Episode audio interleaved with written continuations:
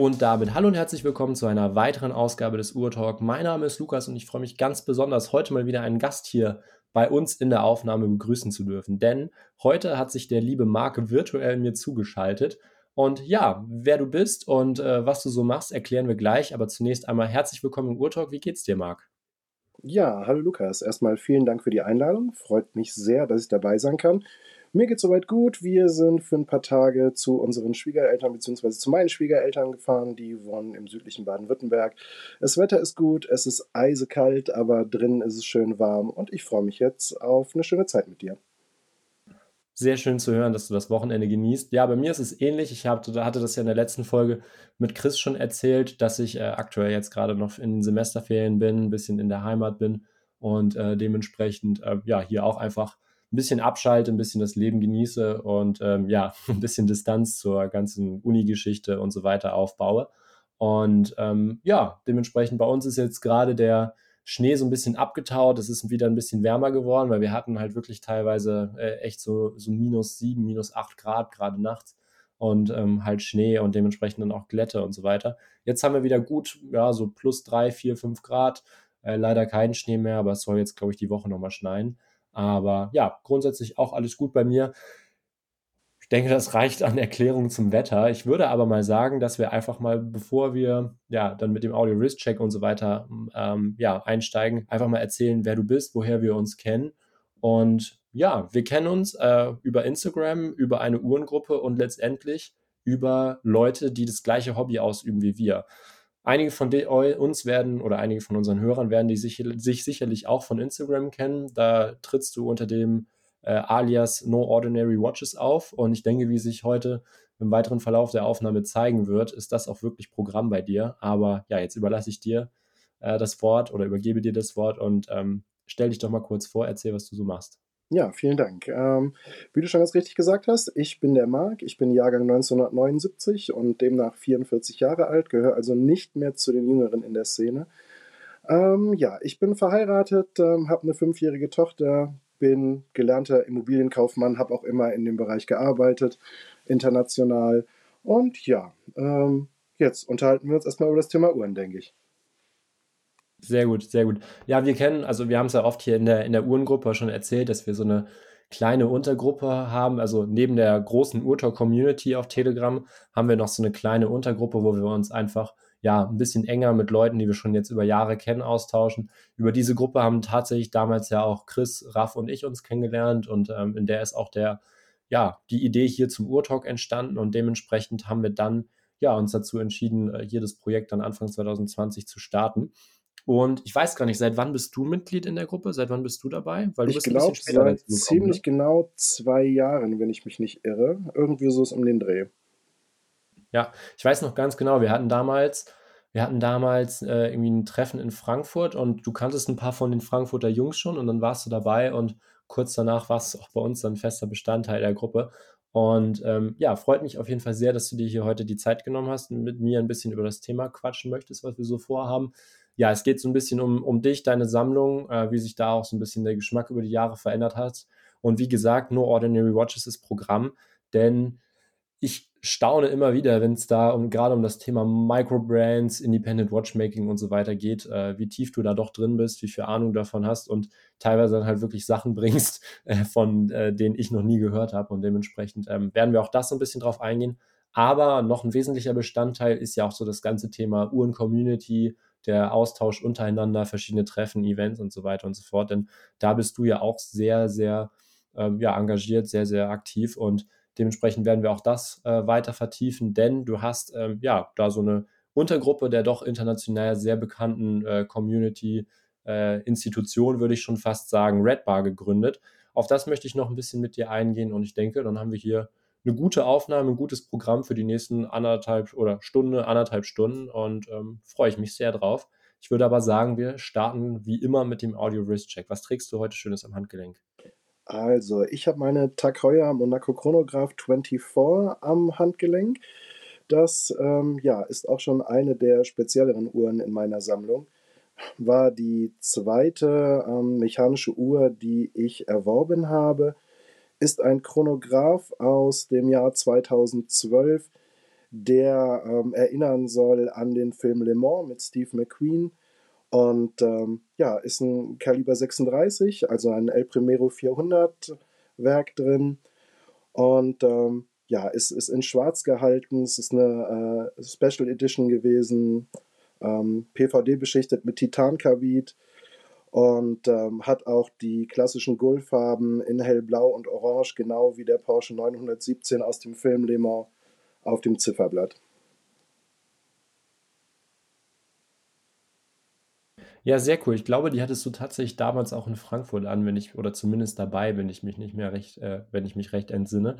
Finde ich äh, sehr interessant, weil es halt einfach mal ja was anderes ist. Vielleicht nicht unbedingt so das klassische Modell der äh, Monaco, die man so kennt, aber ja, für mich wäre es jetzt nicht unbedingt was. Ich habe äh, auch einen Chronographen am Handgelenk, äh, deutlich klassischer und äh, ja, auch von der Formgebung her wahrscheinlich äh, etwas langweiliger. Und zwar trage ich meinen äh, Fliegerchronographen von IWC aus dem Jahre 2001, ähm, Kaliber 79 von IWC drin, oder 7922 heißt es vollständig, ist eben eine modifizierte Variante vom 7750. Also ja, absolutes, absolutes, äh, ja, Dauerläuferwerk und ähm, ja, ich möchte nicht wissen, wie lange die schon keinen Service mehr hatte, aber ich denke, bald ist es nötig. Und äh, ich glaube, die hattest du auch schon mal in der Hand, oder? Hatte ich die? Doch, die hatte ich. Die hatte ich tatsächlich auch schon mal in der Hand und das ist für mich auch irgendwie so ein bisschen die Uhr, die für dich steht. Ähm, ja, sehr schönes Modell, passt gut zu dir und ähm, ja, ganz klassische Sache. Und wie du auch sagtest, halt eben äh, von wegen Service, äh, die Uhr, die ich jetzt am Handgelenk habe, war auch noch nie im Service und läuft erst rein. Ähm, kommt jetzt halt eben in ihr zwölftes Jahr und mal schauen, wann es soweit ist. Ja, ja, ist ganz interessant, dass du sagst, dass äh, die Uhr für mich steht. Ich sag mal, ähm, angefangen oder als wir angefangen haben hier mit dem Podcast, war es ja absolut die, die Club Campus bei mir, äh, die ich permanent getragen habe, wo alle gesagt haben, okay, das ist die Lukas-Uhr, das ist die Uhr, für die er steht, äh, für die wir ihn alle kennen. Aber mittlerweile hat sich da einfach bei meinem Trageverhalten dahingehend ein bisschen verändert, dass ich vor allem eben die IWC trage. Ich weiß gar nicht so richtig warum. Ich glaube einfach, dass es da ähm, ich mag einfach diese Interaktion mit der Uhr an dem Chronographen rumzudrücken, äh, Zeiten zu stoppen und so weiter und so fort. Deswegen ist das bei mir jetzt eigentlich momentan so im Alltag die Go-To-Watch. Wenn es ein bisschen, bisschen, äh, ja, vielleicht von der, von der, von der Belastung ein bisschen höher wird, ist es oft eben die Tudor Black B58, weil die dann auch gerade, wenn es so ans Thema Wasser geht und so weiter und so fort, noch mehr mitmacht. Aber das ist so, ja, aktuell die Uhr, die ich eigentlich mitunter am meisten trage. Aber ja, Finde ich, find ich cool, dass dir die Uhr auch gefällt. Apropos gefallen, ich würde sagen, dass wir dann mal so ein bisschen einsteigen in das ganze Thema, wie sich bei dir das Hobby entwickelt hat. Ich sag mal, bei mir kennt mittlerweile jeder so die Geschichte, dass es mit, äh, ja, damals mit der Uhr von einem Großvater oder von meinem Großvater bei mir anfing, die er mir eben geschenkt hat. Äh, aber was war da so persönlich dein, dein Auslöser? Ist deine Familie da schon, schon vorbelastet oder bist du da schon durch deine Familie vorbelastet? Oder was waren da die Einflussfaktoren, die dazu geführt haben, dass du dich ja eben äh, mit dem Thema weiter beschäftigt hast? Also die klassische Geschichte, die sonst gerne mal erzählt wird, dass man irgendwie eine Rolex vom Vater oder vom Großvater vermacht gekriegt hat, die kann ich nicht erzählen. Ähm, meine Eltern sammeln beide nicht. Meine Eltern interessieren sich beide nicht für Uhren. Ähm, mein Vater hat eine ganze Reihe Titan Citizen Uhren ähm, in der Kiste liegen, die er aber alle nicht trägt. Ähm, aber das Thema irgendwie Luxusuhren war in meiner Familie nie eins. Und ich bin auch erst recht spät tatsächlich in das ganze Thema eingestiegen, nämlich erst Anfang 2018. Ähm, jetzt möchte man meinen, dass ähm, in der Branche, in der ich arbeite und auch in den Ländern, in denen ich gelebt habe, unter anderem halt eben ähm, in den USA, in New York und in der Schweiz am Zürichsee, dass mir da das Thema Uhren eigentlich schon viel früher hätte nahe kommen müssen. Das ist es aber nie weil ähm, ja, in, in meinem Bereich es immer heißt, man trägt besser keine Uhr, weil entweder ist sie zu protzig oder aber zu minderwertig, weil die Kunden halt dann irgendwie ähm, eine, eine, große Partei-Komplikation haben und wenn man da mit einer Standard-Rolex auftaucht, dann äh, ist das auch wieder nichts. Naja, wie auch immer. Ähm, ich habe dann 2018 angefangen, mich so ein bisschen mit dem Thema zu befassen. Und als ich mir gerade eine automatische Uhr kaufen wollte, äh, habe ich tatsächlich eine in einem Preisausschreiben gewonnen. Und äh, zwar war das eine Union Glashütte Averin Chronograph. Das ist ein ja, äh, rechteckiger Chronograph mit einer Abmessung von 42 x 42 mm, ist also ein, ein Riesentrum am Handgelenk.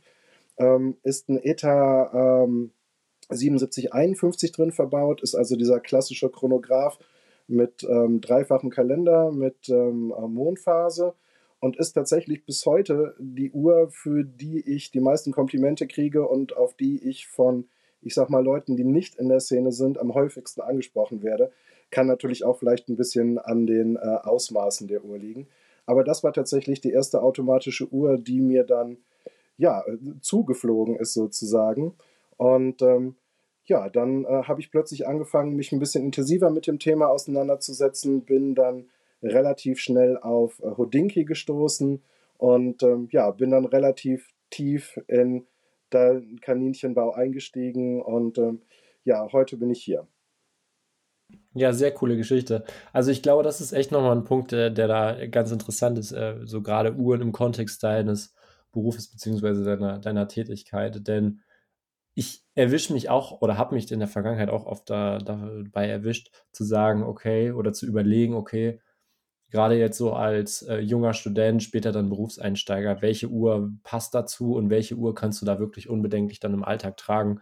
Äh, konkret hatte ich diese Überlegung vor allem bei dem Thema, mh, hm, bei dem Thema, äh, als ich damals die Tudor Black Bay 58 gekauft habe, weil ich stattdessen auch überlegt hatte, auf eine Vintage Rolex Stagers zu gehen.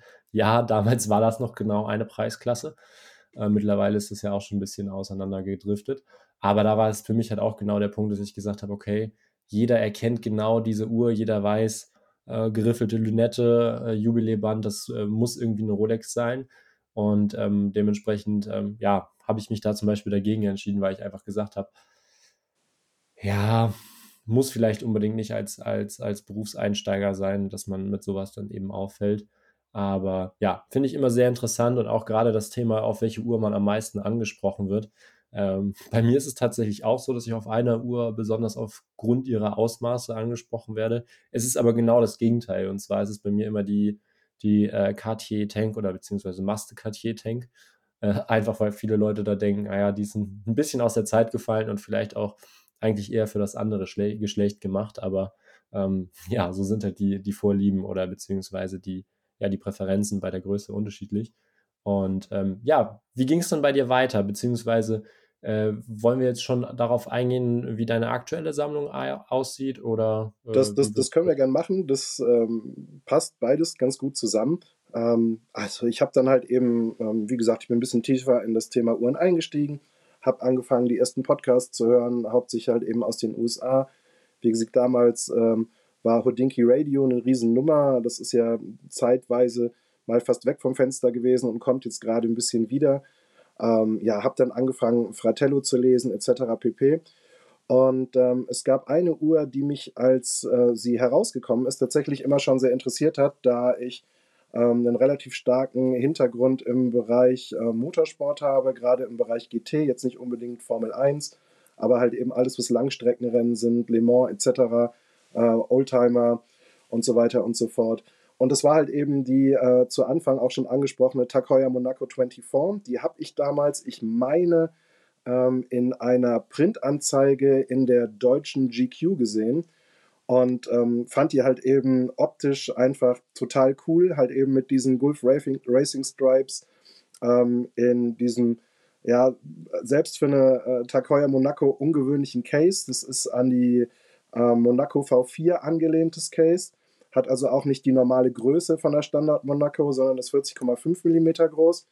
So, und ein ähm, Bekannter von mir, von dem ich wusste, dass der diese Uhr hat und der wusste, dass ich die total toll fand, ähm, hat Teile seiner Sammlung aufgelöst und hat die bezogen auf den damaligen Marktwert wirklich für einen Appel und ein Ei abgegeben.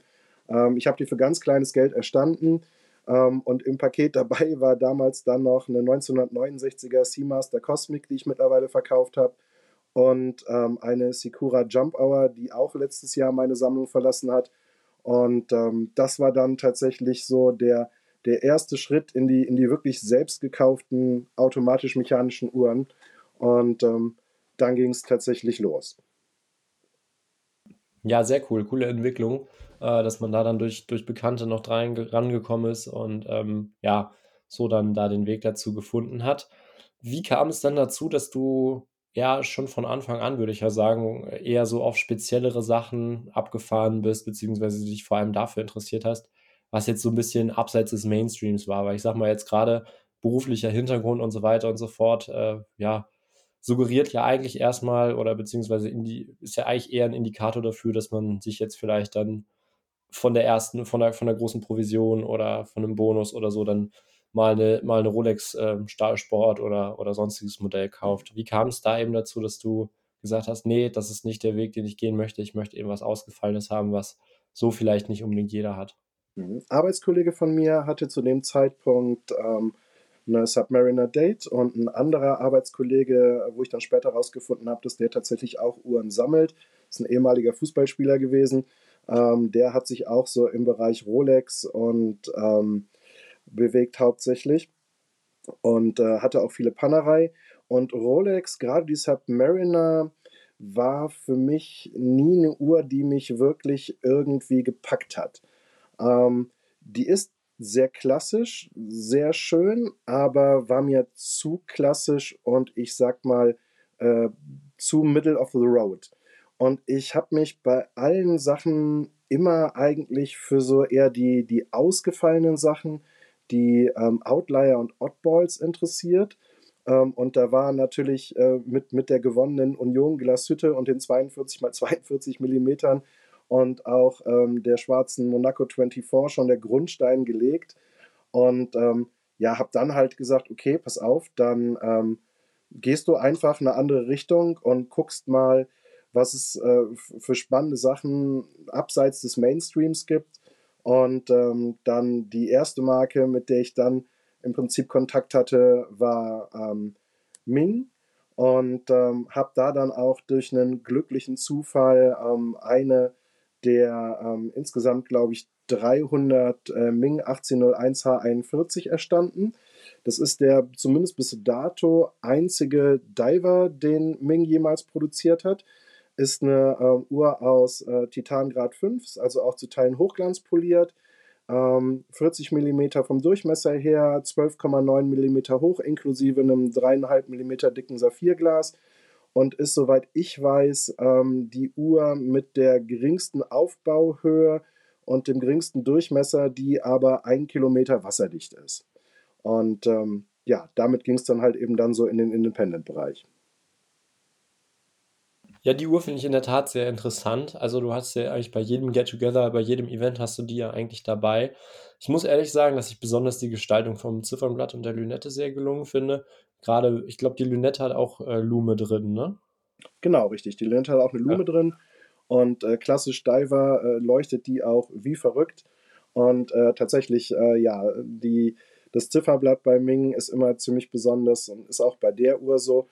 Ähm, und ich muss ganz ehrlich sagen, das war damals noch die Zeit, wo man ähm, im Prinzip direkt zuschlagen musste bei Ming. Da gab es also nicht irgendwie eine Ankündigungszeit von irgendwie zwei Wochen vorher, dass man schon mal irgendwie das Design gesehen hat.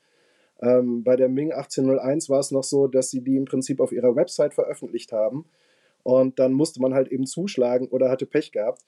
Und ich muss ganz ehrlich sagen, dass sie mich ähm, nicht direkt gepackt hat weswegen mhm. ich auch nicht direkt bei Ming zugeschlagen habe. Und als ich dann ungefähr eine halbe Stunde später mich dann doch für die Uhr erwärmt hatte, ähm, war es bei Ming eigentlich schon zu spät. Und durch Zufall habe ich einen Live-Podcast okay. gehört, ähm, wo ähm, jemand von The Limited Edition UK ähm, dabei war und der halt eben sagte, dass sie zwei Exemplare dieser Ming haben und wenn man daran interessiert wäre, sollte man sich halt eben ähm, direkt ähm, an The Limited Edition melden. Dann habe ich dem äh, Petro Tomayer, dem ähm, Geschäftsführer von The Limited Edition, eine WhatsApp geschrieben und dann mit ihm telefoniert und habe dann halt eben über den Weg äh, noch eine bekommen. Und äh, habe mich dann halt eben auch für die Titan-Variante mit dem Titan-Band entschlossen. Ähm, alternativ gab es zu dem damaligen Zeitpunkt noch eine Variante am Leder- oder Kautschukband mit einer schwarzen DLC-Beschichtung. Ähm, das war aber nicht meine. Ja, ich muss ehrlich gestehen, dass das Band tatsächlich so das Einzige ist, was so mich, naja, nicht abschreckt, aber was mir nicht ganz so gut gefällt an der Uhr. Also gerade mit den, mit den Ming-typischen gebogenen Bandanstößen, beziehungsweise Federstegen und dementsprechend auch ja, gebogenen Endlinks äh, am Band und der Lücke zwischen Gehäuse und Band ist das, sag ich mal, nicht zu 100% mein Geschmack. Da würde mir irgendwie ein schön integriertes Band äh, besser gefallen, aber das ist, denke ich, Geschmackssache. Und ähm, ja, sehr coole Geschichte, sehr interessant.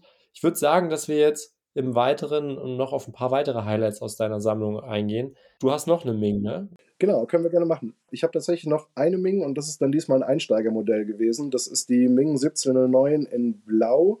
Ähm, ist eine Uhr mit einem ähm, ja, Selita SW 330-2 Werk drin, das aber von Schwarz Etienne, wie das bei allen ähm, Werken in, in Ming-Uhren ist, dann nochmal nachbearbeitet wurde. Und ähm, ja, die hat auch ein wunderschönes Zifferblatt, äh, ist im Prinzip von der äh, Serie her ähm, ja anders als vom Design als die, die 18er-Reihe.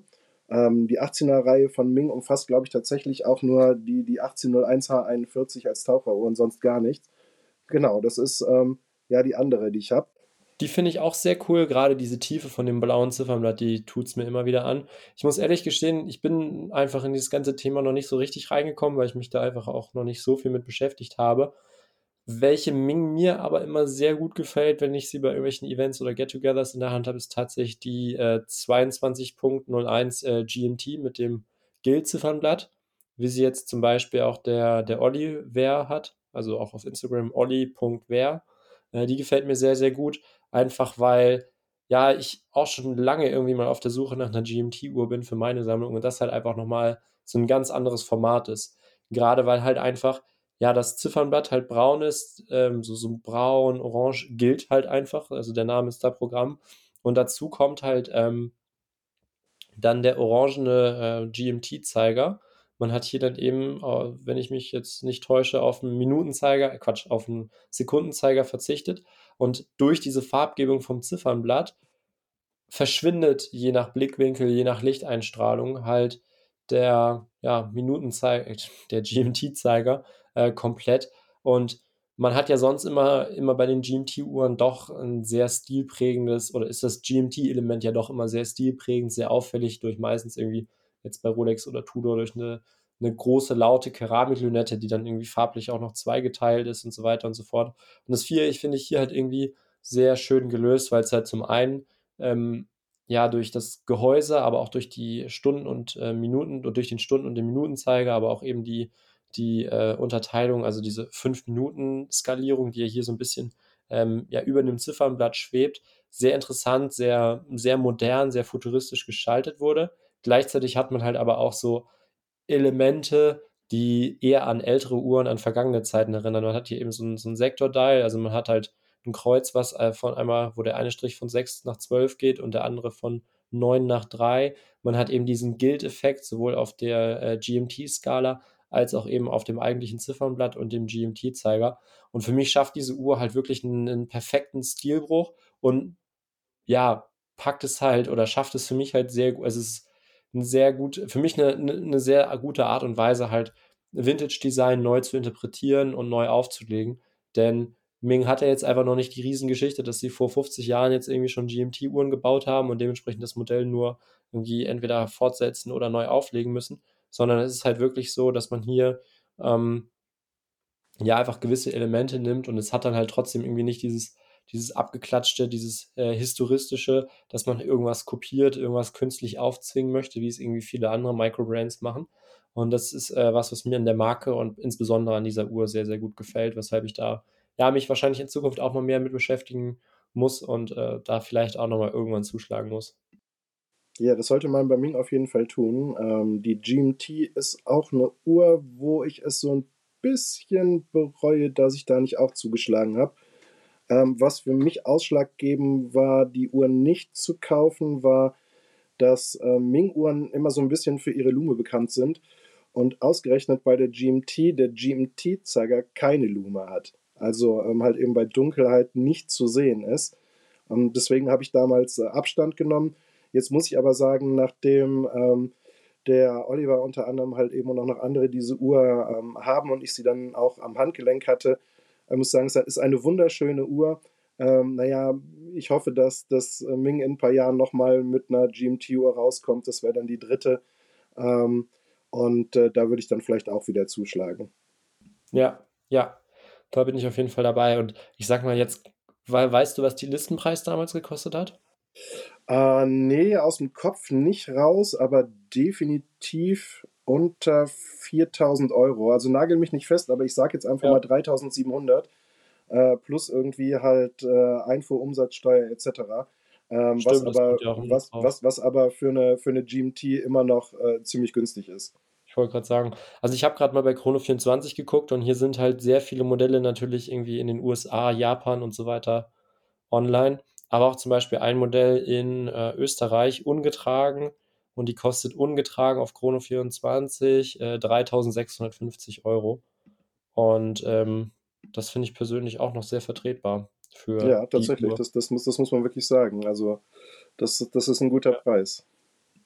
Ja, sehr cool. Wie ging, also Ming war so das erste Thema, was dich so mhm. für dieses ganze Thema Independent Watchmaking begeistert hat. Genau. Was waren da so, so nächste, nächste Schritte auf dem Weg, Microbrands, was dich da begeistert hat, was dich da wirklich abgeholt hat? Mhm. Das, das nächste ähm, war dann ein 36,5 mm großer Chronograph von Baltic zusammen mit dem Revolution Magazin und The Rake ähm, aus dem Vereinigten Königreich. Äh, Baltic natürlich aus Frankreich. Und zwar der Bicom Pax Pulso ist eine Limited Edition gewesen. Ist eine Uhr mit einem wunderbaren und wunderschönen lachsfarbenen Ziffernblatt und halt eben einem ähm, Pulsometer-Dial. Und ähm, die war zu dem Zeitpunkt ähm, die kleinste Uhr an meinen Handgelenken, aber die ist wirklich wunderschön. Ich trage sie heute noch sehr gerne hat ein Seagull-Werk drin, ist also vom Werk her überhaupt nichts Besonderes. Jetzt muss man aber sagen, dass Baltic die äh, Seagull-Movements aus China dann nochmal nachreguliert. Äh, Mainz hatte also eine Abweichung von minus 2 plus 5 Sekunden auf 24 Stunden. Und da kann man ähm, ja bei einem ähm, Handaufzugschronographen, denke ich, irgendwie heutzutage gut mitleben.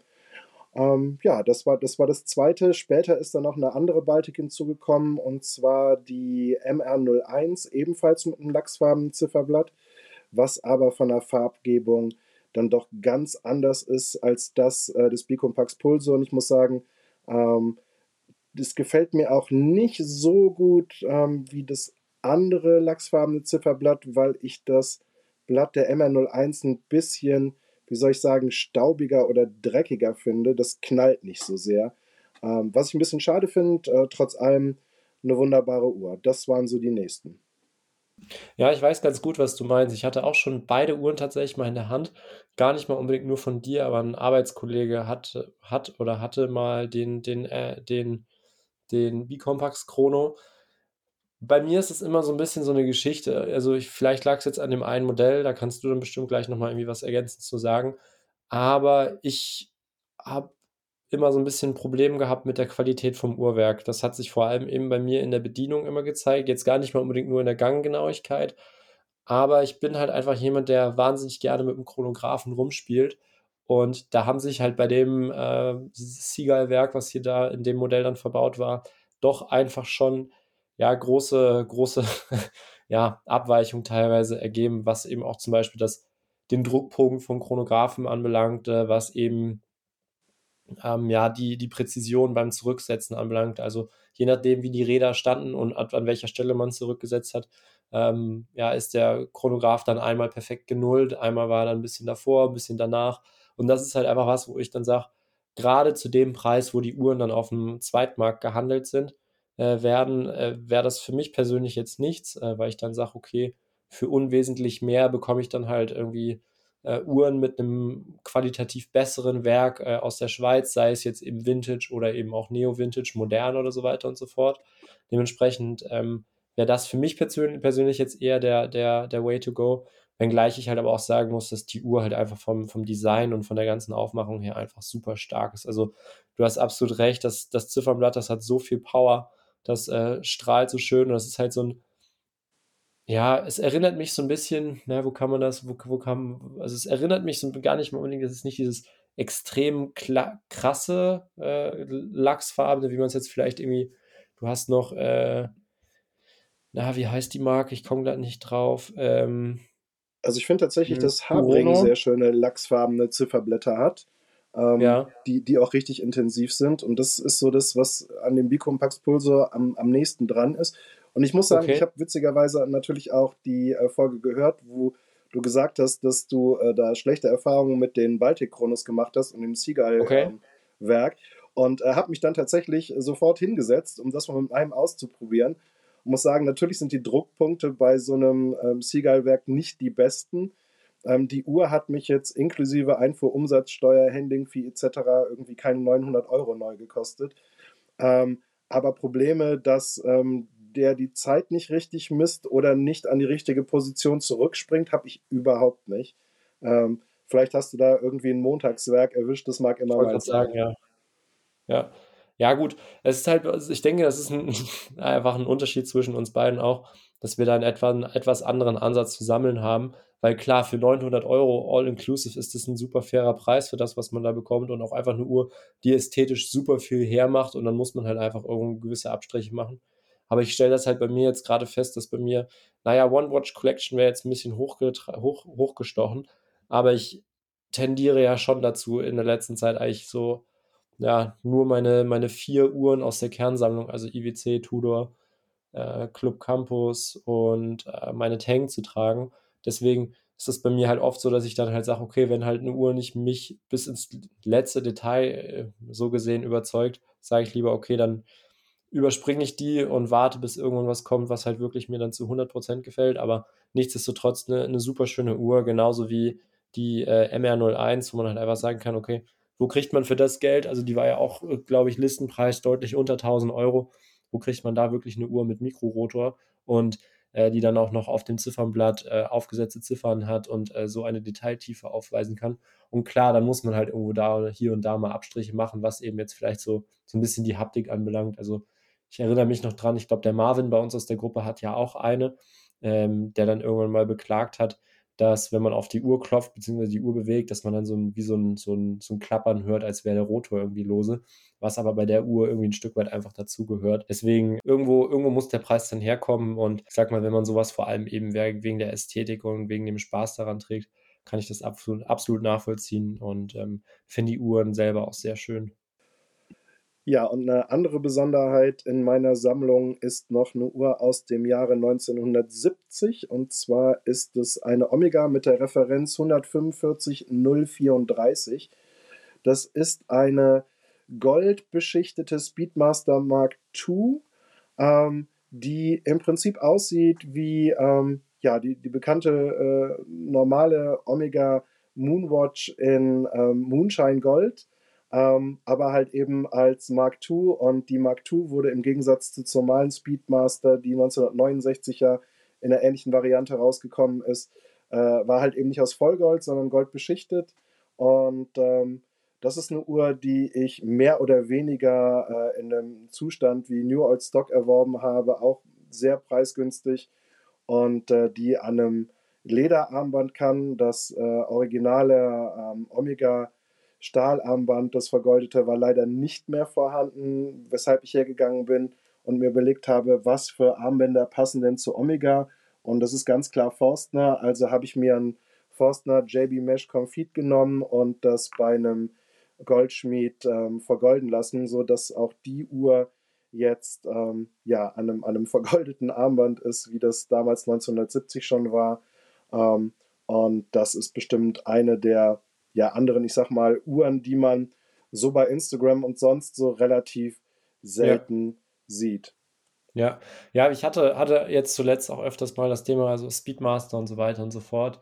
Und ich muss ehrlich sagen, dass ich mich so an der, wenn man es so sehen, sagen möchte, Mark 1, also an der klassischen Moonwatch, echt so langsam so ein bisschen satt gesehen habe. Also man hat es jetzt so oft irgendwie äh, im Alltag auf Instagram, auf YouTube und so weiter gesehen. Deswegen ist es bei mir halt einfach mittlerweile so, dass ich gesagt habe, ja, äh, ist eine super schöne Uhr, man muss ihr irgendwo äh, Tribut zollen für das, was sie eben auch äh, geschichtlich an, also so was sie an, an Historie mit sich bringt. Aber ich selber müsste sie jetzt nicht haben. Und da finde ich halt einfach solche Modelle, die man einfach nicht auf dem Schirm hat, einfach mal super cool, äh, super abwechslungsreich. Und es ist halt natürlich auch einfach eine verdammt laute und auffällige Uhr. Also gerade, wo wir jetzt vorhin darüber gesprochen haben, welche Uhren kann man irgendwie bedenken, äh, bedenkenlos äh, äh, im, Beruf, äh, im Berufsalltag tragen, äh, zählt die Uhr sicherlich nur bedingt dazu, weil ich sag mal, gerade wenn man dann erkennt, dass es eine Omega ist, gehen die meisten Leute ja natürlich auch erstmal davon aus, dass es Vollgold ist, weil man da ja nicht vermutet, dass das irgendwie nur vergoldet ist. Ähm, gerade irgendwie bei einer Speedmaster oder so. Aber äh, ist eine Uhr, die mir wahnsinnig gut gefällt, die dir super gut steht und äh, die echt mal was Außergewöhnliches ist und die mir ja immer wieder Freude bereitet zu sehen. Die, die gefällt mir auch sehr gut. Ja, das ist richtig. Die ist halt auch sehr groß. Ja. 1970 schon eine Uhr mit einem Durchmesser von 42 mm und dann auch noch eine Tonneauform, was das Ganze bekanntermaßen immer noch mal ein bisschen größer macht, rein optisch. Ähm, ist, ist schon was Spezielles, definitiv. Und ja, ich werde auch immer wieder darauf angesprochen, ähm, selbst ähm, langjährige Uhrenenthusiasten gehen immer davon aus, dass die natürlich Vollgold ist. Äh, ist sie aber nicht, äh, was sich natürlich dann auch in den Gebrauchtmarktpreisen äh, niederschlägt, äh, sehr zu meinem Vorteil. Ähm, und ich muss sagen, ich trage sie sehr gerne, aber halt eben dadurch, dass sie tatsächlich sehr laut ist, auch nur zu, ähm, ja, ich sag mal, bestimmten Anlässen. Das war jetzt äh, über zwei Jahre, war das meine Weihnachtsuhr weil es halt eben mit der Farbgebung Gold und Rot sehr schön zu Weihnachten passt. Ähm, fehlt noch irgendwie ein, ein, grüner Akzent drin. Vielleicht müsste ich sie mal an, an grünes Lederarmband schnallen und dann mal gucken, wie das da aussieht.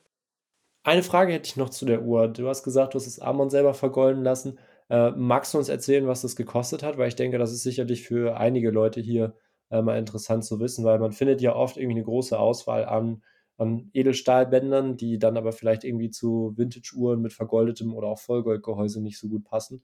Ja. Ähm, hast du da Erfahrungen mit wo, oder weißt du, was es gekostet hat und was man heute dafür noch ungefähr bezahlen würde? Ja, das kann ich dir sagen, überhaupt kein Problem. Also das Armband damals, äh, das Edelstahlarmband von Forstner äh, lag bei 110 Euro. Das Vergolden hat zu dem Zeitpunkt 90 Euro gekostet. Und zwar habe ich mir online äh, über Google halt einen Juwelier rausgesucht, der das macht und bin da auf einen Juwelier in Berlin aufmerksam geworden. Ähm, ich mache jetzt mal kurz Werbung an der Stelle. Das ist juwelle.de. Die machen das, die vergolden auch alle möglichen anderen Sachen. Und ich bin da wirklich sehr zufrieden mit. Ich glaube, zum jetzigen Zeitpunkt kostet das Vergolden ähm, in der hochwertigeren Variante bei denen um die 130 oder 140 Euro ist also einen ganzen Tick teurer geworden, ist aber immer noch im, im vertretbaren Rahmen, ähm, wenn man so sich anguckt, was Uhren und alles drumherum allgemein kosten. Das finde ich auch. So, ich hatte dich unterbrochen, erzähl gerne äh, oder mach gerne weiter mit der nächsten, mit der nächsten Uhr. Über, überhaupt kein Thema, äh, gerne. Ähm, ja, die, die andere etwas besondere Uhr, die ich noch habe, ist auch eher aus dem Bereich halt eben ja, günstigere Modelle, insofern man das halt eben bei mechanischen Uhren immer sagen kann. Und zwar ist das ähm, von Hajime Asaoka äh, Korono Tokyo die Anniversary Toki mit dem ja auch nicht ganz lachsfarbenen, aber einem rosafarbenen Zifferblatt, ähm, das im Prinzip den Rosaton ähm, des äh, japanischen Ibis, eines, eines Vogels, äh, wiedergeben soll. Und das ist eine 37 mm Dresswatch, ganz klassisch, sehr flach, sehr schön, ähm, mit einem ähm, automatischen Werk und ähm, ja, das äh, gehört auch noch zu meiner Sammlung. Ansonsten, was, was habe ich sonst noch alles äh, gehabt? Ich habe aktuell noch ähm, von 1955 eine Universal Genève ähm, Dresswatch äh, mit der Referenz 20207. Ich hatte über ein Jahr lang in äh, meiner Sammlung eine Aquastar Deepstar ähm, 2022. Das ist die 39 mm Variante ähm, in Blu-ray Blau. Der äh, Taucherchronograph von Aquastar habe die dann abgegeben, obwohl ich sie wirklich wunderschön fand, weil die Neuauflagen im Gegensatz zum Original mit einem automatischen Kaliber kommen, nicht mit einem Handaufzugskaliber was die Uhr dann ähm, gerade mit einem ähm, gewölbten Saphirglas furchtbar hoch macht, so ähm, dass sie ziemlich kopflastig wurde, ähm, was egal ob es jetzt am, am Original Tropic Band war oder am Edelstahlarmband äh, nicht angenehm zu tragen war. Ähm, das, das, das war noch mit drin. Ich habe ähm, eine weitere Limited Edition von Revolution the Rake gehabt und zwar von der deutschen Uhrenfirma Hanhardt, die äh, 417 Chronograph Copperhead Second Edition. Auch ein wunderschöner äh, Chronograph, den ich sehr gerne getragen habe und die ich mir in einer andersfarbigen Variante bestimmt auch nochmal holen werde. ähm, weil sie wirklich wunderschön und für einen Chronographen sehr, sehr flach ist. Ähm, aber der, der Copperhead äh, mit, mit seinen Bronze- und Goldtönen, muss ich sagen, hat im Endeffekt tatsächlich einfach nicht zu meiner alltäglichen Kleidung getragen. Und deswegen habe ich sie dann an eine Sammlerin abgegeben, die ähm, ja richtig froh ist, dass sie jetzt diese Uhr hat. Das glaube ich dir. Sehr cool. Ja, ich bin ja momentan äh, auch am Überlegen, meine Sammlung ein bisschen auszudünnen, ein paar Sachen zu verkaufen, die ich nicht trage. Deswegen, äh, ja, weil einfach vielleicht die Prioritäten andere geworden sind, äh, weil man vielleicht dann auch andere Uhren davon kaufen möchte. Und ich denke, das ist auch ein ganz gutes Stichpunkt, äh, ein gutes Stichwort. Wir haben jetzt viel über die Uhren gesprochen, die du hast, die du hattest. Ich denke, dein Instagram-Account nochmal no, no Ordinary Watches, werde ich auch unten drunter verlinken, ist da sicherlich auch eine gute Anlaufstelle, um da mal ja, einen ausführlichen Überblick über deine Sammlung zu bekommen. Und ähm, ja, sich da einfach dann auch noch ein Bild davon zu machen, über was für Uhren wir hier im Detail wirklich gesprochen haben. Gibt es denn irgendwas, wo du sagst, okay, in, in naher Zukunft oder vielleicht auch in etwas fernerer Zukunft, die Uhr muss ich unbedingt haben, äh, da möchte ich unbedingt zuschlagen, abgesehen davon, äh, wenn äh, Ming jetzt nochmal eine GMT bringen sollte? Ähm, ja, gibt, gibt es in der Tat. Und zwar ist mir aufgefallen, dass ich zwar alle möglichen Uhren besitze, die mir auch sehr gut gefallen, ähm, wo mir einzelne Elemente halt eben gefallen, weil sie halt eben ähm, ja, Microbrands oder gerade halt eben Oddball-Watches sind, die ein bisschen außergewöhnlicher sind. Ähm, dass ich mir aber nie die Uhren gekauft habe, die ich immer ziemlich ansprechend fand, als ich noch überhaupt nicht in der, in der Uhrenbubble drin war. Und zwar das erste, was bei mir ähm, auf der Liste steht, äh, ist aus dem Hause Cartier. Und zwar ist das äh, die Calibre de Cartier Diver in ADLC schwarz ähm, mit roségoldenen ähm, ja, Details. Ähm, ist eine 42 mm große ISO-zertifizierte ähm, Taucheruhr oder halt eben nach den, nach den ISO-Standards für Taucher aus der Zeit gefertigte Uhr und ist bis heute die einzige Uhr ihrer Art, die Cartier jemals gebaut hat. Ähm, jetzt sagen natürlich Leute wie äh, Simon Werner zu Recht, dass äh, man, wenn man an Cartier denkt, jetzt nicht unbedingt zuerst an eine Taucheruhr denkt. Aber gerade das macht die Uhr für mich unheimlich spannend, weil sie halt eben in dem Line-up von Cartier ähm, eine absolute ähm, Ausnahmeposition einnimmt. Ähm, man hat eine relativ große Uhr mit 42 mm. Das ist, ist für Cartier sehr groß, wenn man sich gerade jetzt zum Beispiel mal deine Tank anguckt. Ähm, ja, und dann halt stimmt. halt eben auch noch eine, eine, eine richtige Taucheruhr nach äh, den ISO-Angaben für Taucheruhren mit einer Wasserdichtigkeit von 300 Metern. Ähm, da weiß ich nicht, da, ob wir das jemals wieder von, von Cartier sehen. Und deswegen ist es für mich ziemlich spannend. Äh, andere Uhren, die ich im Moment ein bisschen im Auge habe, sind witzigerweise auch ähm, nochmal ein paar von Cartier dabei. Ich habe es gerade schon erwähnt, es gab eine ganze Reihe Uhren in den späten, neun, späten 90ern, frühen 2000ern, die ich sehr spannend fand. Ähm, und das sind halt eben viel Cartier-Uhren. Das nächste auf meiner Liste ähm, ist die Cartier Roadster. Das ist das ähm, ja mittlerweile nicht mehr produzierte Herrenmodell von Cartier, wo es die meisten Stimmen für gibt, dass man die doch bitte nochmal neu auflegen soll. Das ist eine Uhr 37 mm im Durchmesser, aber auch wieder eine Tonneauform, das heißt, trägt sich also auch größer. Ist ein sportliches Modell mit einer Wasserdichtigkeit von 100 Metern. Ähm, welche Variante davon bin ich mir noch nicht ganz sicher, da sprechen mich mehrere an. Einmal das klassische Modell, äh, weißes Ziffernblatt, ähm, halt eben Roman Numerals und dann äh, Bicolor äh, inklusive Bicolor Armband. Ähm, es gab mal eine Limited Edition, sowohl in 37 als auch in 42 mm für 100 Jahre Cartier in den USA mit einem ähm, Ziffernblatt in Electric Blue. Das finde ich sehr schön. Ähm, ähm, was mich sonst auch noch interessieren würde, wäre auch die ähm, Cartier Roadster in 42 mm als Bicolor Chronograph. Ähm, aber so von der Reihenfolge tatsächlich erstmal die ähm, Calibre Diver, ähm, dann vermutlich die Roadster entweder mit dem Electric blauen Ziffernblatt oder halt eben in Bicolor. Und das dritte, was ich noch aus dem Schirm habe, ist tatsächlich auch nochmal aus dem Hause Cartier. Und zwar ist es die Drive de Cartier ähm, in 40 mm mit der Mondphase, weil ich das eine wunderschöne Uhr finde.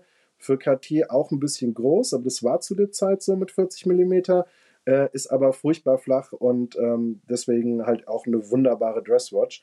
Ähm, jetzt sieht man, ich bin da halt eben jetzt nicht mehr bei den Independents und Microbrands, sondern tatsächlich ähm, eher so bei den, bei den klassischen großen Marken. Ähm, das ist aber die Heuer und natürlich die Omega auch. Ähm, aber in dem Line-up, was diese Hersteller haben, sind diese Uhren dann doch immer noch mal eher, wie gesagt, die Oddballs und Outlier gewesen, die halt eben nicht so das klassische Design äh, des Hauses halt eben vermitteln. Ja, sehr interessant, dass du es ansprichst. Ich überlege gerade, beziehungsweise, ja, ich, mir fällt der Name der Uhr leider gerade nicht ein, aber es wäre die perfekte Überleitung zu unserem nächsten ähm, Thema. Jetzt habe ich den Namen gerade gefunden. Und zwar hatten wir auf dem ersten oder zweiten Red Bar Frankfurt äh, Treffen, Event, was du organisiert hattest, äh, auch den Simon dabei und der hatte die äh, Cartier Roadster dabei, an so einem knallig gelben Band. Und das ist tatsächlich eine Uhr, die ich auch äh, in die Reihe, die du da, die du jetzt aufgezählt hast, äh, mit reinzählen würde, wo ich sage, das wäre auch was, was ich mir gut vorstellen könnte bei dir. Ja, ja, genau. Und das, das, deswegen ist, ist die halt eben in der Liste auch schon dabei. Ich war auch ganz froh, dass Simon die damals mitgebracht hat. Ähm, das war jetzt die Variante mit, mit einem schwarzen Zifferblatt, die er dabei hatte. Ähm, ich war mir ziemlich unsicher, weil ähm, Roadster findet man auch im Gebrauchtmarkt nicht so häufig, also zumindest nicht im Stationären, dass man sie jetzt einfach mal anprobieren könnte, was man ja idealerweise mit jeder Uhr, die mal in die eigene Sammlung kommen sollte, machen sollte, um da ein Gefühl für zu kriegen. Und dann war mir klar, dass halt eben 37 mm in Tonneauform äh, doch ordentlich groß ist. Ähm, halt eben aufgrund der Tonneauform. Und deswegen ist, ist die Roadster halt eben in Electric Blue oder halt eben Bicolor tatsächlich mit auf der Liste drauf. Ähm, und äh, wie Simon sie damals hatte, mittlerweile ist die, ist die Uhr ja verkauft, es ging ratzfatz bei ihm. Schwarzes ja. Zifferblatt, ähm, gelbes, gelbes Lederarmband, war eine wunderschöne Kombination. Ja. Ähm, ganz, ganz, ganz tolle Sache. Ja, ich hatte das gerade durcheinander gekriegt mit der, mit der Drive de Cartier, ja. äh, weil sich die Namen irgendwo da nicht geähnelt haben, aber Drive, Roadster, das war alles irgendwie, äh, habe ich ein bisschen durcheinander bekommen, weil ich ja doch eher dann bei den klassischeren Modellen, so Santos, Santos Dumont, Cartier Tank und so unterwegs bin. Aber ja, auf jeden Fall eine sehr schöne Auswahl. Und jetzt haben wir eigentlich den, ja, Übergang ganz gut geschafft, weil ich hatte eben das schon angesprochen, äh, Red Bar Frankfurt Event. Wie, wie fangen wir da an? Möchtest du einfach mal erzählen für die Leute, die es noch nicht kennen? Ich denke, viele Leute werden schon mal davon gehört haben, mhm. aber einfach nochmal erklären, was ist Red Bar, wie kamst du dazu und was genau hat es da jetzt mit Red Bar Frankfurt auf sich? Gern, können wir machen. Also, die Red Bar Group ist in New York gegründet worden, also in den USA. Äh, damals von Adam Craniotis, kennen bestimmt einige, und äh, Dr. Jeffrey Jack. Und die haben sich in ähm, ja, der gleichnamigen Bar, also in der Red Bar, getroffen, um über Uhren zu sprechen. Und das wurde relativ schnell größer, dass dann andere Leute dazu kamen und dann ähm, gab es plötzlich Leute, die das in anderen Städten außer New York machen wollten. Und das Ganze lief dann halt eben trotzdem immer unter dem Label Red Bar, weil man halt eben damit einfach einen Namen gefunden hatte. Die Bar gibt es heute nicht mehr. Äh, Red Bar an sich ist mittlerweile auf ähm, fast allen Kontinenten außer ähm, auf der Antarktis vertreten. Mittlerweile gibt es weit über 80 Chapter und man kann im Prinzip sagen, dass jede Woche eins nochmal hinzukommt. Es gibt ein Chapter in Amsterdam, wir haben eins in Barcelona, in Kopenhagen, in äh, Dubai, in Mailand, Paris, London, äh, New York, Los Angeles, Toronto, Sydney, ähm, Zürich, ähm, Österreich gibt es ähm, eigene Red Bar Gruppe, sind also international vertreten, ist auch tatsächlich die weltweit größte Community von Uhrenenthusiasten. Ähm, viele kennen vielleicht äh, den Instagram-Hashtag RedBarCrew, da läuft das Ganze drunter. Da findet man da sehr viel von und äh, gerade in der amerikanischen oder internationalen Presse ähm, ist, äh, wenn es ums Thema Uhren geht, ähm, auch immer mal wieder die Rede von Red Bar, Interviews von Adam Craniotis oder der CEO Kathleen McGivney. Ähm, wie bin ich zu Red Bar gekommen? Das war eigentlich relativ simpel. Wir hatten oder wir haben über Instagram eine Gruppe von ungefähr 20 Leuten aus dem Gebiet ähm, in und um Frankfurt, die sich regelmäßig, unregelmäßig ähm, getroffen haben in Frankfurt, um halt eben über Uhren zu sprechen. Ab einem bestimmten Zeitpunkt war es jedoch so, dass zu diesen Treffen von den 20 möglichen Kandidaten aber eigentlich immer nur die gleichen vier, fünf Leute kamen. Und ich habe mir dann halt relativ schnell gedacht, naja, das kann es ja nicht sein, gerade in einer, in einer Stadt wie Frankfurt mit einem ähm, internationalen Publikum, gerade halt eben durch die ganzen Banken und auch die EZB, die sich in der Stadt befindet, ähm, muss es eigentlich mehr Leute geben, die Uhren sammeln. Und ähm, Red Bar war dann meine Wahl, weil es, wie gesagt, ein international bekanntes Label in diesem Bereich ist. Ähm, und ich wollte jetzt halt eben nicht wieder der 35. Äh, mehr oder weniger unbekannte anonyme Uhrenclub sein, ähm, der äh, jetzt irgendwo gegründet wird und ganz klassisch wie so ein schöner deutscher eingetragener Verein ähm, dann da äh, Uhrenvereinsmeierei betreibt. Das war so gar nicht meins. Ich fand die Herangehensweise ja. von Red Bar sehr schön, das Ganze ein bisschen lockerer zu sehen. Ähm, dass äh, Uhrensammeln auch halt eben im Luxusbereich halt eben nicht trocken und staubig äh, sein muss. Und ähm, ja, habe dann ähm, Ende Juni letzten Jahres Red Bar Frankfurt gegründet. Ähm, wir sind aktuell tatsächlich das einzig aktive Chapter in Deutschland. Ähm, warum es da nicht viel mehr von gibt, entzieht sich ja meiner, meiner Kenntnis und auch tatsächlich meines Verständnisses. Ja. Ähm, es gibt in ähm, Düsseldorf tatsächlich halt eben den Watch Club Düsseldorf, dann ähm, halt eben äh, den Caliber Watch Club oder Caliber Watch Club in Köln vom Puli. Ähm, in Berlin halt eben den Watch Club Berlin und den ähm, Watch Circle Berlin. Und ähm, in Frankfurt gab es aber gar nichts. Und das nächste Red Bar Chapter war bisher das Red Bar Chapter in Amsterdam. Und äh, jetzt ist Amsterdam ordentlich zu fahren, selbst mit dem Zug oder mit dem Flugzeug weg von Frankfurt. Ähm, also habe ich gedacht, ähm, ja, ziehst du das halt eben in, in Frankfurt mit Red Bar auf. Wenn es sonst keiner macht, machst du es halt eben selbst. Ähm, weil ich mich halt eben mit mehr Leuten über dieses Hobby austauschen wollte, als wie gesagt mit den immer gleichen fünf Leuten, die halt eben immer schon zu unseren Treffen vorher kamen. Ähm, da gehörte dann halt eben ähm, unter anderem auch der Frederik zu, ähm, German Watch Lover oder halt eben auch der Simon Werner von Werner Watches. Und ähm, ja, so habe ich dann im ähm, Sommer letzten Jahres Red Bar Frankfurt gegründet. Bin erstmal nicht davon ausgegangen, dass das organisch relativ schnell wächst und war dann sehr überrascht, dass wir innerhalb von, ich glaube, knapp einem Monat schon unsere ersten 30 Mitglieder hatten. Ähm, zum heutigen Stand sind wir knapp über 70. Und ähm, ja, ich bin sehr froh, wie sich das entwickelt. Wir hatten jetzt äh, unsere ersten drei Get-Together. Die finden im Moment ähm, so jede alle ähm, zwei Monate statt. Wir haben ganz am Anfang mal eine Umfrage gemacht, ähm, was da der beliebteste Tonus ist, ob wir das irgendwie einmal im Monat machen wollen, einmal alle zwei Monate oder einmal im Quartal. Und die meisten Leute haben sich zu dem Zeitpunkt halt eben für einmal alle zwei Monate entschieden. Und so machen wir das auch.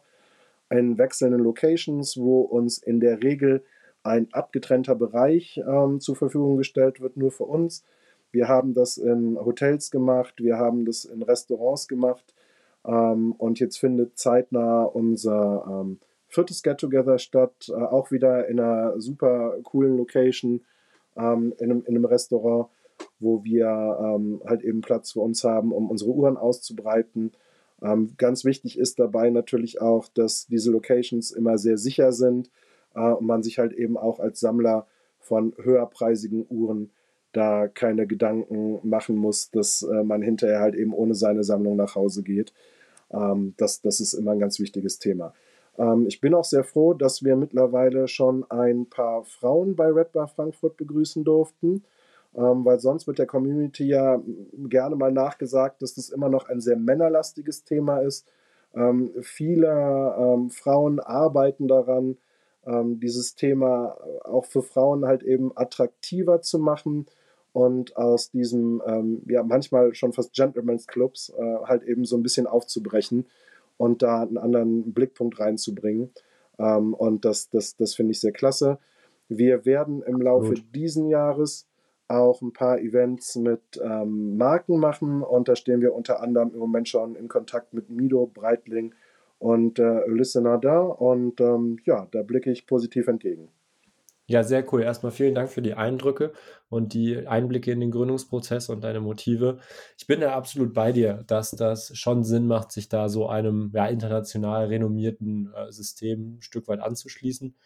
Denn letztendlich, man merkt es ja immer wieder selber, wenn man was komplett von Null an gründet, äh, ist es zum einen halt erstmal schwierig, dann halt auch erstmal äh, Leute zu gewinnen, weil man muss das von Anfang an erklären.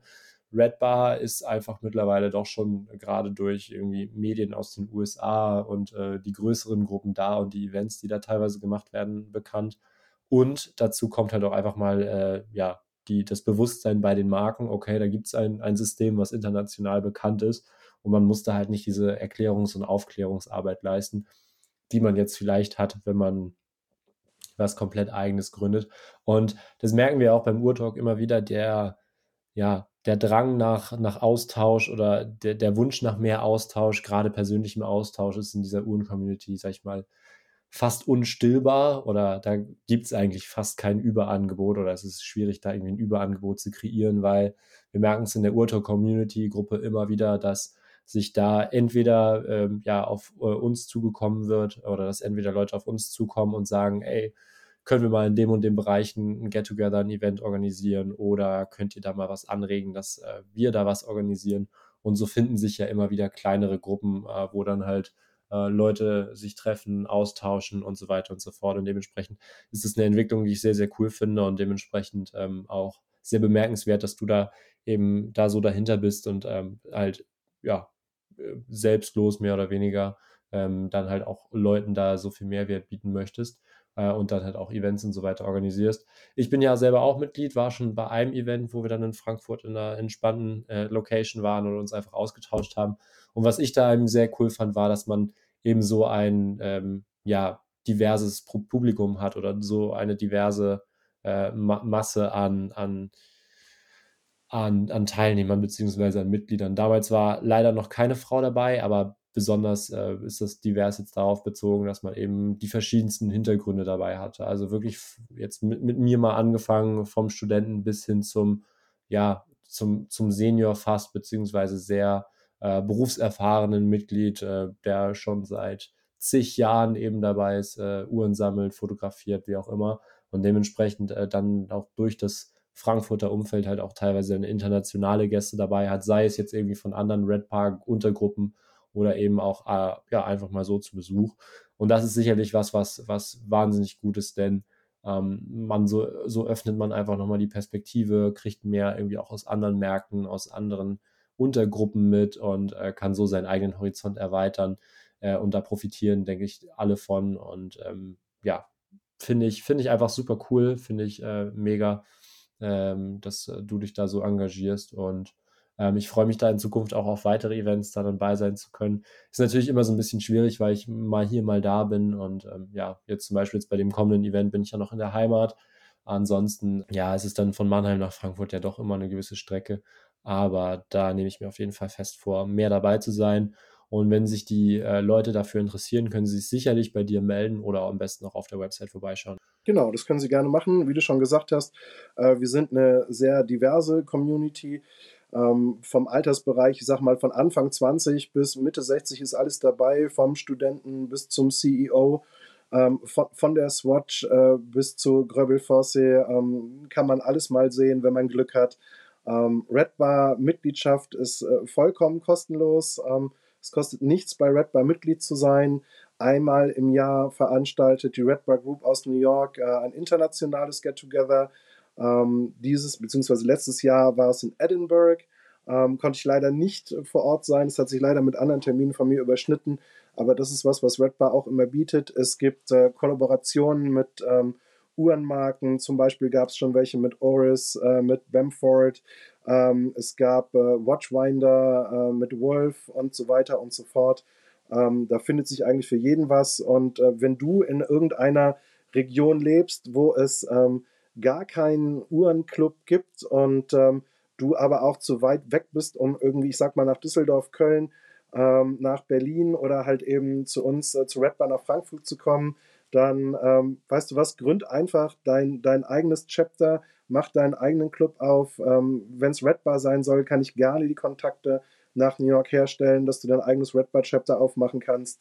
Ähm, Nimm es einfach an, weil, ähm, wie der Lukas gerade schon gesagt hat, ähm, es ist halt eben die Community, die das Schöne ist bei dem Ganzen und die halt eben ähm, das, das Ganze richtig spannend macht, äh, halt eben neue Leute kennenzulernen, ähm, auch mal über was anderes zu sprechen als über Uhren, zum Beispiel über den letzten Urlaub ähm, etc. pp. Und ähm, nimm es einfach in die Hand, weil, ähm, wie ich es gerade gesagt habe, das ähm, ging in Frankfurt alles relativ schnell, dass sich das jetzt mhm. ganz gut entwickelt ja. hat. Was brauche ich denn dafür, wenn ich so ein Red Bar Chapter gründen möchte? Äh, also, wie ist da so der Prozess? Äh, Sage ich einfach, okay, ich bin jetzt Red Bar, keine Ahnung, Dingdolfing und dann geht's los oder was genau brauche ich dafür? Also das ist tatsächlich relativ simpel. Ähm, du kontaktierst halt eben einfach die Red Bar Group in New York und äh, hast dann vermutlich den ein oder anderen Zoom-Talk mit ähm, dem Management. Das Management besteht im Moment halt eben aus dem bekannten Adam Craniotis und Kathleen McGivney. Dann gibt es noch Troy Barmore, ähm, der auch seinen eigenen Instagram-Account hat, der das Ganze mit mir gemacht hat. Ähm, wir haben ein paar äh, Zoom-Talks halt eben durchgeführt. Was ähm, für Red Bar sehr wichtig war, ist, dass ähm, ich jetzt persönlich halt eben kein, kein Watch-Snob bin und sage, ich möchte jetzt aber bitte Red Bar Frankfurt nur für Leute haben, die jetzt mal unterkante ähm, eine äh, goldene Rolex haben oder noch besser irgendwie eine Edelmetall Patek oder Vacheron, ähm, sondern genau das Gegenteil, dass das Ganze halt eben super entspannt ist, ähm, dass halt eben wirklich ähm, jede Uhr willkommen ist und auch ähm, je, jeder Mensch als Mitglied von Red Bar willkommen ist, äh, sei es jetzt, ähm, ob du halt eben, wie gesagt, eine Swatch hast, eine G-Shock oder halt eben ähm, irgendwie äh, eine Vacheron Konstantin 222 ähm, ist vollkommen egal. Mach einfach mit. Und wie gesagt, dieser Prozess war relativ simpel. Ich habe diese paar Zoom-Talks gekriegt. Und ähm, ja, dann ähm, kam dann eine E-Mail mit den, ähm, ja, ich sag mal, Mitgliederrichtlinien von, von Red Bar, die ich dann von Amerika ein bisschen auf Deutschland angepasst hat. Aber ich sag mal, ähm, Regel Nummer eins ähm, habe ich definitiv übernommen und die ist auch bei Red Bar am allerwichtigsten und die heißt da Don't be a Dick. Und ich denke mal, das sagt schon alles. Ähm, sei einfach nett zueinander, behandelt die Uhren mit Respekt, behandelt euch gegenseitig mit Respekt, genauso wie ihr behandelt werden wollt. Und dann klappt das alles schon. Ja, 100 Prozent, da bin ich voll bei dir und das ist jetzt, das kann ich auch wirklich nur so bestätigen, das ist jetzt kein, kein leeres Gerede, sondern ich kann es aus, aus erster Hand berichten, äh, berichten. Also ich war bei dem einen Red Bar Event, wo ich dabei war, äh, hatte ich in Anführungsstrichen nur meine Hamilton Khaki Field dabei, also eine Uhr für, naja, wenn man jetzt mal vom, vom Gebrauchtpreis äh, ausgeht, für 300, 400 Euro. Listenpreis liegt hier wahrscheinlich mittlerweile ein bisschen drüber. Aber äh, wirklich im Vergleich zu dem, was wir da hatten, also wir hatten da goldene Breitling Navi-Timer, ähm, die verrücktesten äh, Taschenuhren teilweise auch und äh, ja, Mad, eine Mad One war da, ich erinnere mich nicht mehr an alles. Äh, Simon hatte eine Santos Dumont dabei. Also wirklich Uhren, die äh, den Wert meiner Hamilton Khaki Field um ein Vielfaches übersteigen und auch, wenn man es so sagen möchte, viel, viel interessanter und hochwertiger auch einfach sind. Aber nichtsdestotrotz war das, ja, es wurde einfach hinter, hinter, ist einfach in den Hintergrund gerutscht, weil viele Leute vielleicht die, die Uhr teilweise auch noch nicht gesehen hatten, natürlich schon mal was davon gehört hatten, aber dann im Gegenteil auch dann wirklich angetan waren von der Qualität und dem Preis-Leistungs-Verhältnis, was man da bekommt. Und ähm, ja, es löst sich super schnell eigentlich von dem ganzen Thema Uhr, die man gerade am Handgelenk hat. Natürlich ist es am Anfang erstmal so, dass man sich darüber austauscht, ähm, erzählt, wie es zu der Uhr gekommen ist, aber schnell geht es dann eigentlich auch schon ganz, an, ganz um ganz andere Sachen. Also äh, welche Uhr steht als nächstes an oder äh, welcher Urlaub steht als nächstes an. Also es wird dann auch super schnell einfach, äh, ja, geht es auf so eine zwischenmenschliche Ebene und löst sich von diesem materialistischen Thema. Und es ist einfach super erfrischend, weil man kommt mit Leuten zusammen, die man so vielleicht sonst ähm, oder wo man sich vielleicht sonst irgendwie nicht kennenlernen würde. Und da ist, ist, ist die mechanische Armbanduhr oder beziehungsweise die Armbanduhr einfach äh, ein super, super schöne, ein super schönes Vehikel, um eben da die Verbindung herzustellen, um äh, neue Leute kennenzulernen und ähm, ja, da profitiert jeder von und dementsprechend macht mir das einfach super viel Spaß, da auf solche Events auch zu gehen. Und ähm, ja, das ist es.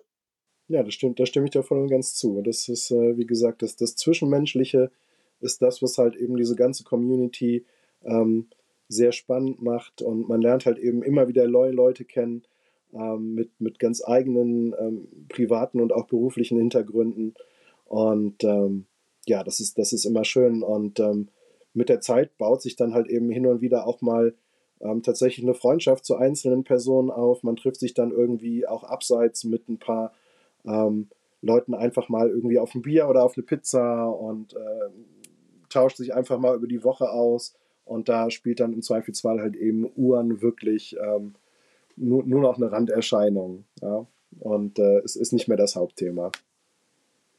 Das ist doch ein schönes äh, Schlusswort für einen Uhren-Podcast, dass das Uhrenthema nicht das Hauptthema ist. Nein. Ähm, für mich, ich bin mit den Themen oder mit den Themenvorschlägen bei mir äh, auf dem Zettel soweit durch. Hast du noch was, worüber du gerne sprechen möchtest? Ähm, Nee, jetzt spontan habe ich tatsächlich nichts mehr. Also ich kann halt eben nur noch mal sagen, ähm, wenn ihr in irgendeiner Region seid, wo es bisher noch, noch keinen Redbud Chapter gibt oder überhaupt keinen Uhrenclub, ähm, setzt euch einfach hin und nehmt selbst in die Hand, weil wenn ihr es nicht macht, macht es keiner. Das ist jetzt auf jeden Fall aber ein schönes Schlusswort. Marc, ich danke dir ganz, ganz herzlich, dass du dir hier heute ja doch sehr spontan die Zeit genommen hast. Ich sag mal jetzt am Ende der Folge können wir es ja sagen. Es ist so, dass wir äh, ja momentan sehr viel zu tun haben, äh, beziehungsweise dass wir alle irgendwo untriebig sind, äh, umtriebig sind, unterwegs sind und so weiter und so fort. Und dementsprechend haben Raff, Chris und ich die Woche das äh, terminlich nicht abgestimmt bekommen, dass wir eine Folge aufnehmen. Und äh, wir standen dann gestern Abend, also Freitagabend, äh, Samstagabend da und ähm, ja, wussten noch nicht so richtig, wie wir jetzt eine Folge am Sonntag rausbringen. Und da habe ich einfach bei uns mal in die Uhrengruppe geschrieben, äh, ob jemand äh, kurz Bock hat oder kurzfristig Bock hat, über seine, seine Sammlung und äh, das ganze Uhrenthema so ein bisschen zu sprechen. Und da war ich sehr froh, als du dich gemeldet hast. Äh, nicht nur, damit wir unbedingt eine Folge haben, sondern auch, weil, ja, ich äh, das sehr interessant finde, dass du da einfach mal einen anderen, einen anderen äh, thematischen Schwerpunkt reinbringst. Zum einen durch die Red Bar-Geschichte, zum anderen halt aber auch durch äh, ja, deinen Uhrengeschmack, durch die Uhren, die du so in deiner Sammlung hast. Und dementsprechend, ja, bin ich sehr glücklich mit der Aufnahme. Danke dir ganz herzlich, dass du dir die Zeit genommen hast hier für uns und ähm, wünsche dir alles Gute und freue mich, dich bald auf einem äh, Red Bar-Event mal wiederzusehen. Lieben Dank ja. und äh, dir übergebe ich das letzte Wort. Ja, dann auch nochmal dir. Vielen Dank, Lukas, äh, für die Einladung. War sehr spannend, äh, tatsächlich jetzt mal Teil des ähm, Urtalk Podcasts zu sein und äh, nicht immer nur ähm, ja, mit, mit dem Telefon dort zu sitzen und halt eben selber den Podcast zu hören, ist mal, eine, ist mal eine ganz andere Geschichte. Und ja, alles Gute dir. Danke dir. Bis dann. Ciao.